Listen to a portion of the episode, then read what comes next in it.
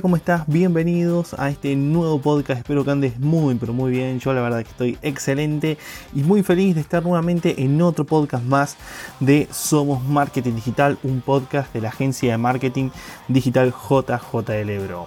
Bueno, hoy venimos con un eh, tema interesantísimo porque hoy vamos a hablar sobre cómo es la tendencia de compra de los consumidores en el año 2022. Hoy vamos a ver cuáles son esas formas que los usuarios van a tener a la hora de comprar, qué, decisiones van a tomar, cómo se van a guiar para comprar en las redes sociales y entonces vos vas a poder saber cómo tenés que accionar, cómo tenés que preparar el camino, cómo tenés que regar ese camino para que cuando las personas vayan a tus redes sociales se decidan por comprar tus productos. Además, si te dedicas a las ventas de productos a nivel general o si querés abrir un emprendimiento, te voy a decir cuáles son esos productos que se esperan que en el año 2022, que recién está comenzando, por más que ya hayan pasado unos meses, recién está comenzando y podemos todavía eh, trabajar para, para llegar a estas tendencias, te voy a decir cuáles son esos productos que eh, van a explotar, que van a, se van a vender muy fácilmente en redes sociales a nivel general. Cuando digo redes sociales me refiero a TikTok, me refiero a Instagram, me refiero a Facebook, ya que esto está basado en una encuesta que se le ha realizado a más de 1.400 personas alrededor de todo el mundo que compran por internet y han tomado decisiones. ¿Quién ha realizado la encuesta? La encuesta fue realizada por Bazar Voice eh, una consultora eh, que bueno, que básicamente lo que ha hecho ha sido justamente, como te decía recién, encuestar a más de 1.400 consumidores alrededor de, todo el mundo que han comprado en los últimos meses dentro de las redes sociales y han tomado una decisión, han tomado una decisión de compra. Bueno, ellos han, les han hecho una serie de preguntas, como por ejemplo por qué han comprado, cómo fue la decisión, por qué han tomado esa decisión, etcétera, etcétera. Y han elaborado un pequeño informe, en el cual está muy interesante y es por eso que hoy te lo traigo en este podcast. Bueno, primero que nada vamos a ver un insight bastante interesante sobre cómo es que las personas usan las redes sociales para comprar. ¿Qué uso le dan las personas a la hora eh, de comprar? ¿Cómo es que la usan? Bueno, eh, el primer insight sobre esta pregunta bastante interesante es que eh, las personas utilizan las redes sociales para inspirarse primero que nada y luego una vez se inspiran en esos productos que están viendo deciden agarrar y comprar. Esa es la razón número, por, número uno, es decir, el 75% de esas más de 1.400 personas que han entrevistado ha, ha dicho que primero que nada utiliza las redes sociales para inspirarse y luego para comprar. Entonces, bueno, acá vemos ya un primer insight muy interesante porque acá podemos hacer hincapié en lo importante que es el branding, porque es tan importante trabajar la parte comunicacional de nuestra marca, eh, nuestro branding a nivel general, para darle una razón a ese usuario a comprar y para que conecte finalmente con nuestros productos o servicios. Luego, un 61% de las personas dijo que cuando compra es porque se tropieza en el feed o en, el feed de cualquier red social con un producto o un servicio y bueno, y ahí es cuando decide comprar sin, sin estar preparado, es decir, no, no estaba esperando ese producto o, esa, o ese servicio, es decir, no sabía sobre la necesidad de ese producto, pero cuando lo vio, cuando se, se tropezó con ese producto o servicio, decidió eh, agarrar y finalmente tomar la decisión de compra. Entonces, bueno, miremos qué tan interesante es este dato porque esto nos dice que realmente los anuncios, por ejemplo, dentro de redes sociales son efectivos. Uno muchas veces dice, no, pero ¿por qué voy a hacer anuncios a personas que en realidad no me conocen? Bueno, si no te das a conocer por primera vez, es muy imposible que esa persona venga a vos. Entonces es muy importante siempre ir a la otra persona, obviamente con una buena estrategia de comunicación, porque tampoco la idea, como siempre digo, no es agarrar y decirle, che, comprame, sino lo, ideal es hacerlo pasar por un embudo de ventas. Pero eh, fíjate vos qué interesante esta, este insight, porque básicamente refuerza de que el usuario muchas veces no sabe que necesita ese producto hasta que se lo presentan y le dan una razón para que lo compren. Luego, un 60% de las personas encuestadas ha dicho que eh, ha comprado a partir de recomendaciones de eh, influencer. Bueno, un 60%. Es un número que hace unos tiempos era más alto, más que todo cuando la pandemia eh, recién estaba comenzando. Y eh, entiendo que es normal que esté pasando, que estén bajando eh, las cantidades de personas que toman una decisión de compra cuando ve un influencer. Porque también ha sucedido esto que se le llama como el desgaste, ¿no? Digamos, la sobresaturación de productos recomendados por influencer. Eh, los influencers hoy en día tienen una, la mayoría de los influencers tienen una, mal, una mala gestión de cómo es que promocionan sus productos y constantemente, por ejemplo, si uno entra al perfil de cualquier influencer, vamos a ver que a lo mejor en el día suelen publicar hasta 3, 4 promociones en un mismo día y eso genera desconfianza, genera sobresaturación y el influencer termina perdiendo esa conexión de influencia justamente que antes tenía con eh, sus seguidores. Esa sobresaturación de promociones hace que las personas cada vez tengan menos confianza sobre el influencer porque claro, ¿qué piensan? Recordemos que detrás de la pantalla hay todos hay humanos y, pensamos, bueno, ¿qué piensan esas personas? Mm, me, está, me está promocionando cualquier cosa con tal de venderme algo. Bueno, esa mala gestión de los influencers al fin y al cabo también repercute en las marcas que deciden invertir en influencers, ya que eh, al estar todo el día promocionando cosas, eh, bueno, pierden confianza y, se y sobresaturan a sus usuarios. Eh, por eso es muy importante, como les decía también en otros podcasts, elegir muy bien a los influencers. Muchas veces el influencer ideal no es aquel que tiene millones y millones de seguidores, sino que aquel que tiene una pequeña comunidad donde habla sobre un tema muy específico, en donde no abarca todo y en donde se nota que realmente le apasiona sobre el tema que habla y que no está constantemente realizando eh, promociones de producto. Entonces es muy importante eh, saber identificar esos influencers nichos que eh, podrían representar muy bien a nuestra marca, que tienen una pequeña comunidad muy bien sentada, que interactúan, que hay interacción, hay engagement y ir por esos influencers. Recordemos que por lo general aquellos influencers que eh, hacen promoción de cualquier cosa, digamos que agarran cualquier tipo de producto para promocionar, son los menos rentables para las empresas. Lo ideal es ir a por influencers de nicho y no guiarse tanto por la cantidad seguidores, sino que cuánta interacción generan con su público actual. Yo obviamente no te voy a decir eh, adquirir un influencer que tenga 2.000 seguidores, porque obviamente tal vez ahí no vas a, no va a ser muy rentable, o tal vez sí, habría que verlo, pero así a nivel general tal vez no. Pero sí, tal vez considerar a, aquellos micros influencers que tal vez tienen entre 10 y 15.000 seguidores para arriba.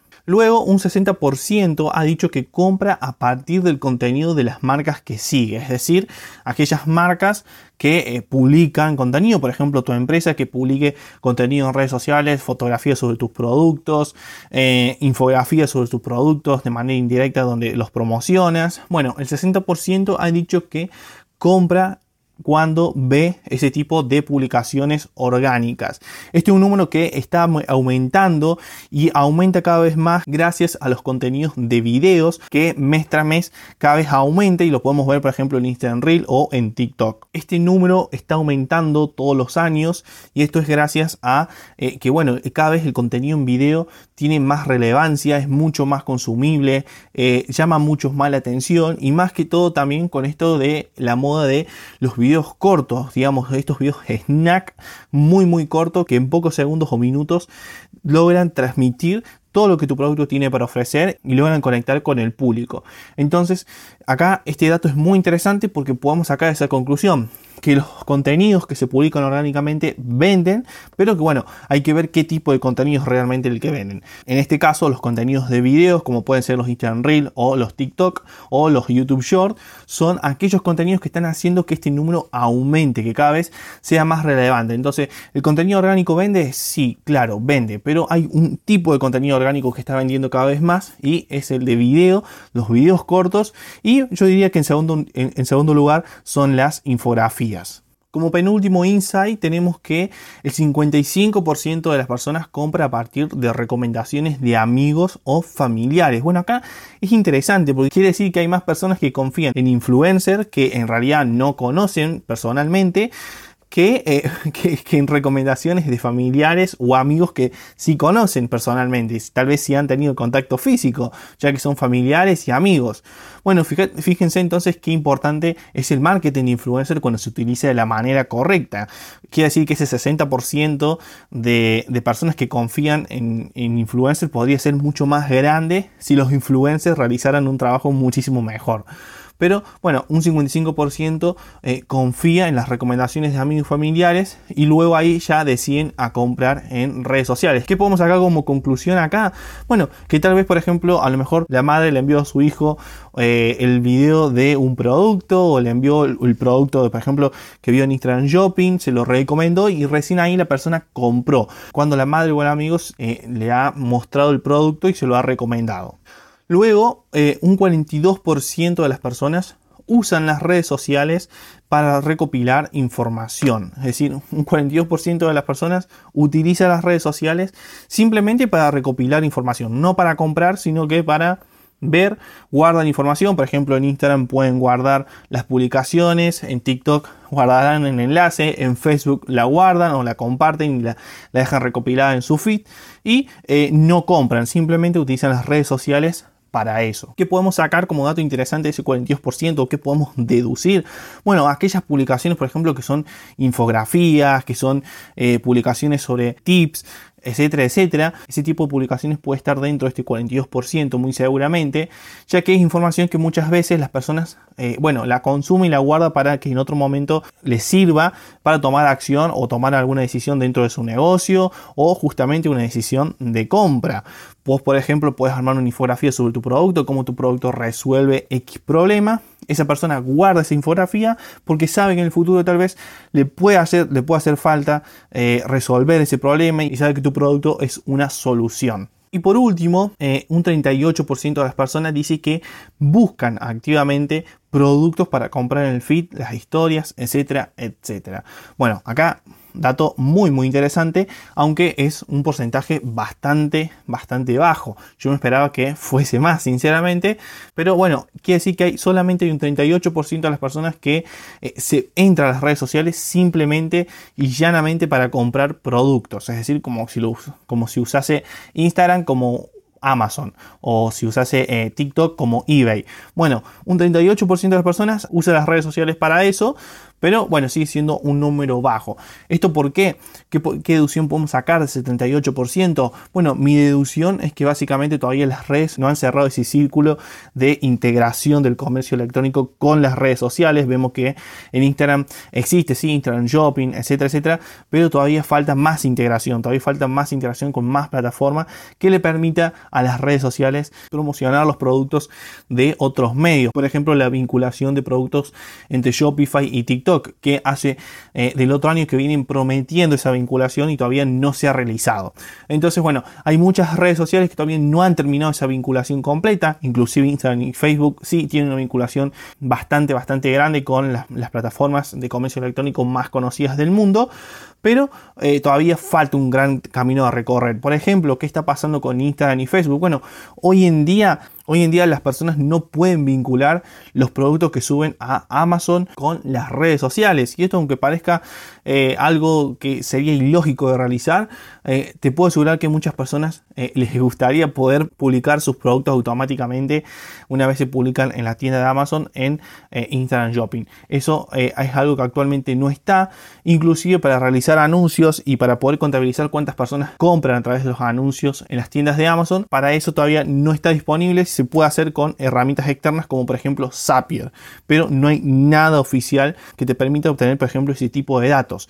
Eso quiere decir que todavía falta muchísimo para mejorar en lo que respecta a la vinculación del comercio electrónico con las redes sociales. Y ahora vamos a ver una respuesta a una pregunta bastante interesante que eh, han realizado en esta encuesta a, más, a los más de 1.400 compradores alrededor de todo el mundo sobre quiénes influencian, quienes han influenciado sobre ellos para decidir comprar un producto dentro de redes sociales. Bueno, un 35% ha dicho que ha decidido comprar cuando los productos han sido recomendados por expertos en la materia. Y acá hago hincapié nuevamente en los influencers y sobre qué importante es elegir, como decía recién, los influencers de la manera correcta. Y no elegir influencers simplemente porque tienen seguidores eh, y, ya está, o porque tiene eh, una muy buena interacción y una muy buena base de seguidores, podríamos decir lo mejor de ambos mundos que muchas veces no significa que sea lo mejor, sino lo mejor es, cuando elegimos el influencer que mejor está posicionado dentro de un nicho muy específico que representa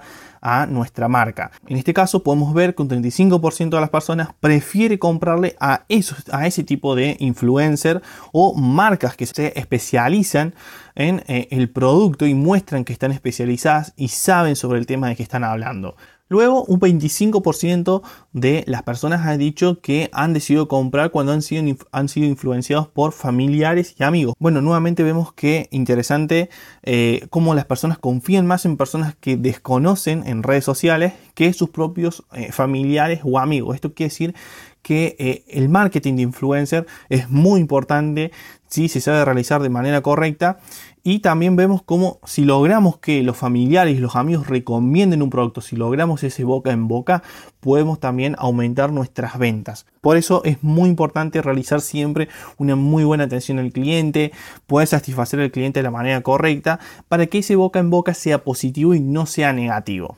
Aparte pensemos que hoy en día en redes sociales existen lo que son los comentarios eh, o existen también las mismas personas que realizan posteos opinando de marcas que muchas veces se les llama scratch pero simplemente también son opiniones públicas que realizan sobre los productos que van comprando. Bueno, fíjate qué importante entonces es que siempre te preocupes por llevar a cabo una muy buena atención al cliente, de saber comunicar muy bien cuáles son los beneficios y las contras de tu producto para que les puedas llegar a un arqueotipo de cliente ideal correctamente y que, bueno, no vaya a ser que alguna persona compre tu producto porque entendió mal, porque entendió mal esa comunicación que estaba realizando y en realidad ese producto no era para esa persona. Y por último, un 23% de las personas han dicho que ha comprado en redes sociales porque simplemente lo vio por primera vez y decidió comprar. No fue influenciado por nadie, básicamente.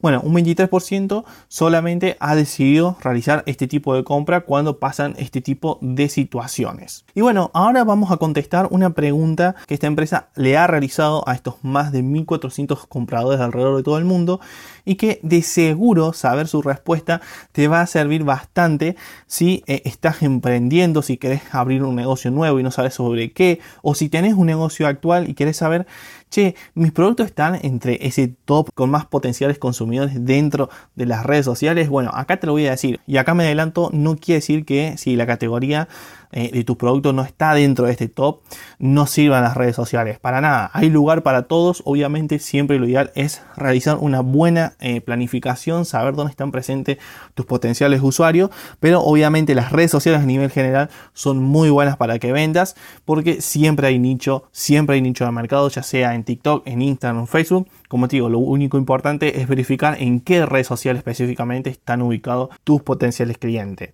Pero bien, a nivel general, eh, los productos que más se venden en redes sociales son, primero que nada, los productos de belleza, es decir, los, maquillajes, pinturas de labio, bueno, productos a nivel general que satisfacen a lo que vendría a ser esta área. Y si nos ponemos a ver, por ejemplo, en Instagram Reel o en TikTok, es uno de los tipos de contenidos que más eh, viral se hacen últimamente.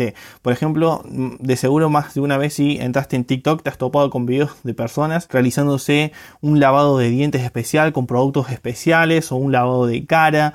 Lo mismo en, en Instagram Reel. Bueno, esto nos da a entender que hay una cierta lógica y es que los productos de bellezas tienen una muy buena repercusión en redes, por lo tanto, los influencers y las marcas que están dentro de redes sociales aprovechan estos medios y crean contenido de este estilo.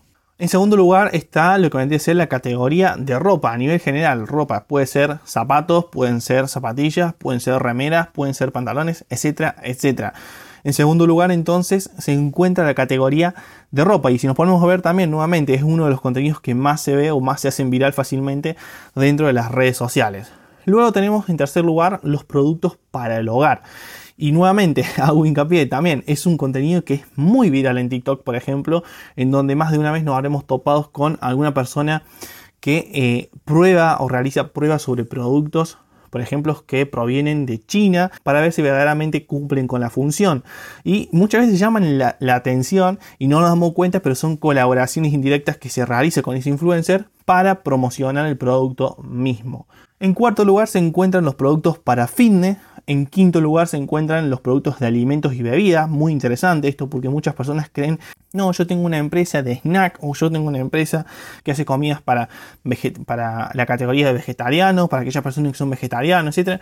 Y es muy difícil comunicar o es muy difícil realizar una venta por ahí. Bueno, la realidad es que los datos dicen que no. Tal vez si vos no estás logrando hoy en día vender comida o alimentos a nivel general, es porque tal vez estás planteando muy mal lo que es eh, la comunicación de tu marca y cómo es que le estás llegando a tus consumidores. Y por último, en este top 6 de, categorías que más venden en redes sociales están los productos de electrónica. Y bueno, y esto para, tal vez para muchos puede ser sonar desconcertante que esté al último de este top 6, pero la realidad es que sí, si nos ponemos a ver, no hay muchos videos eh, virales de productos electrónicos. Últimamente es como que sí, tal vez se están, empezando a ver como que cada vez eh, aquellos eh, influencers de la tecnología empiezan a involucrarse con los Instagram Reel y TikTok que hacen comparativos de celulares, computadoras, etcétera, etcétera. Pero no hay tantos. Pero bueno, está dentro de ese top 6 de productos que mejor se venden en redes sociales.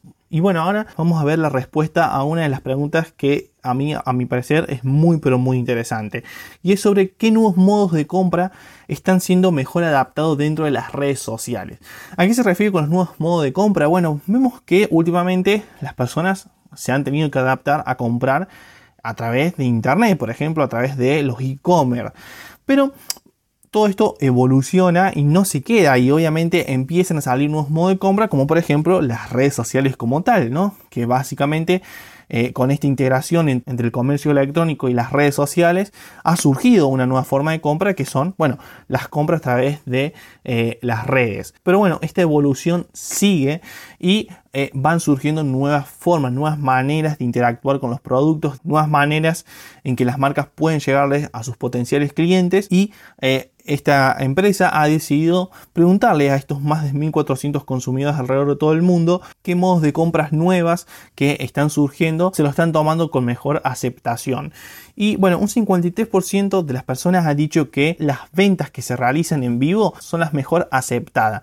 ¿Qué quiere decir esto de las compras en vivo? Bueno, en China, por ejemplo, hay una tendencia que, por ejemplo, eh, todos los miércoles o todos los sábados, una empresa como podría llegar a ser Amazon o Mercado Libre en Latinoamérica, realiza un vivo en redes sociales con promociones que solamente existen durante ese vivo y en el momento que aparecen. Muy parecido a lo que vendría a ser con aquellas ofertas que antes aparecían en la televisión sobre productos que eh, se podrían comprar a un precio muy muy bajo si llamabas en ese momento cuando estabas viendo la promoción. Bueno, en este caso esto es mucho más real porque tiene un tiempo de inicio y un tiempo de finalización que todos los ven y esa oferta finaliza cuando el vivo ha terminado. Entonces básicamente estas empresas publican ofertas que se van mostrando durante ese vivo y las personas pueden comprar con ese código cupón que se muestra en pantalla el producto con un precio que solamente va a estar disponible durante ese tiempo. Bueno, este tipo de ventas en China está teniendo cada vez mejor acogida y de hecho muchos, muchos eh, usuarios en, redes sociales dentro de China compran ya de esta manera como si fuese algo normal. Y de a poco en Latinoamérica se está implementando y en América también. Y bueno, esto repercute en que un 53% de las personas decidan ya eh, aprovechar estas ofertas y realizar eh, compras cuando ven estos vivos. Luego, un 42% de las personas ha dicho que las compras a través de catálogo eh, de revistas digitales son las que prefieren. ¿Qué son estas compras a través de catálogo de revistas digitales? Bueno, podríamos poner de ejemplo a empresas como Tasty, en donde básicamente vos entras, puedes ver a través de un catálogo diferentes productos en ofertas y realizas esa compra que solamente eh, bueno, está durante un tiempo dentro de la plataforma Tasty. Luego un 25% ha dicho que prefiere las compras a través de realidad aumentada. Bueno, un número muy pero muy bajo y sorprendente porque quiere decir que todavía la adaptación de la realidad aumentada al comercio electrónico está muy verde. Aunque creamos que ya estamos súper avanzados y que sí, ahora podemos ver los productos en 3D en el celular, podemos verlo de todos los ángulos y está genial, creemos que eso ya es suficiente. Quiere decir que hay muchas personas no están pudiendo acceder porque a lo mejor tiene un coste elevado para poder acceder a este tipo de tecnología o porque han tenido una mala experiencia y que no prefieren comprar cuando ven los productos de esta forma porque a lo mejor no han podido ver el producto de la mejor manera y no han decidido comprar cuando eh, ven productos a través de la realidad aumentada. Pero bueno, por lo menos ya hay un 25% de personas que ven productos de realidad aumentada y prefieren comprar cuando se los muestra de esta manera. Seguramente es un 25% de personas que tiene acceso a este tipo de tecnología con determinada tecnología de punta, porque obviamente un celular, por ejemplo, que tiene muy poca RAM, le sería muy difícil procesar lo que vendría a ser una imagen en realidad aumentada. Pero bueno, esto a medida que la tecnología evolucione, a medida que sea más accesible para más personas, de seguro que las compras en realidad aumentada van a ir escalando, van a ir aumentando y cada vez más comercios electrónicos, cada vez más empresas van a tener que empezar a adaptar su contenido a la realidad aumentada. Así que bien, llegamos al final. Espero que te haya encantado este podcast. Espero que todos estos datos los haya tomado nota. De igual forma, nosotros los vamos a estar dejando en la descripción de este podcast para que puedas agarrar, copiar y pegar y guardártelo en cualquier lado, ya sea en los documentos de Google o cualquier otro anotador como el Word, para que no te los olvides y que siempre los tengas presentes a la hora de tomar una decisión, porque al fin y al cabo son datos muy interesantes que uno tiene que tener en cuenta para tomar las mejores decisiones a la hora de vender nuestros productos por redes sociales. Y antes de que te vayas, justamente te quiero invitar a que nos visites en nuestras redes sociales. En todas aparecemos como JJ en Instagram, en LinkedIn, en Facebook y en TikTok. Y también puedes ir a ver nuestro contenido en nuestro blog especial, en donde subimos contenido muy interesante, como por ejemplo artículos especializados en LinkedIn, en donde explicamos cómo crear contenido específicamente para esa red social y te damos unos tips, unos trucos muy pero muy interesantes. Así que bien, yo me despido, yo soy Juan José Lurina, este fue el podcast de Somos Marketing Digital, un podcast de la agencia de marketing digital JJ Lebro y nos estamos viendo en otro episodio. Adiós.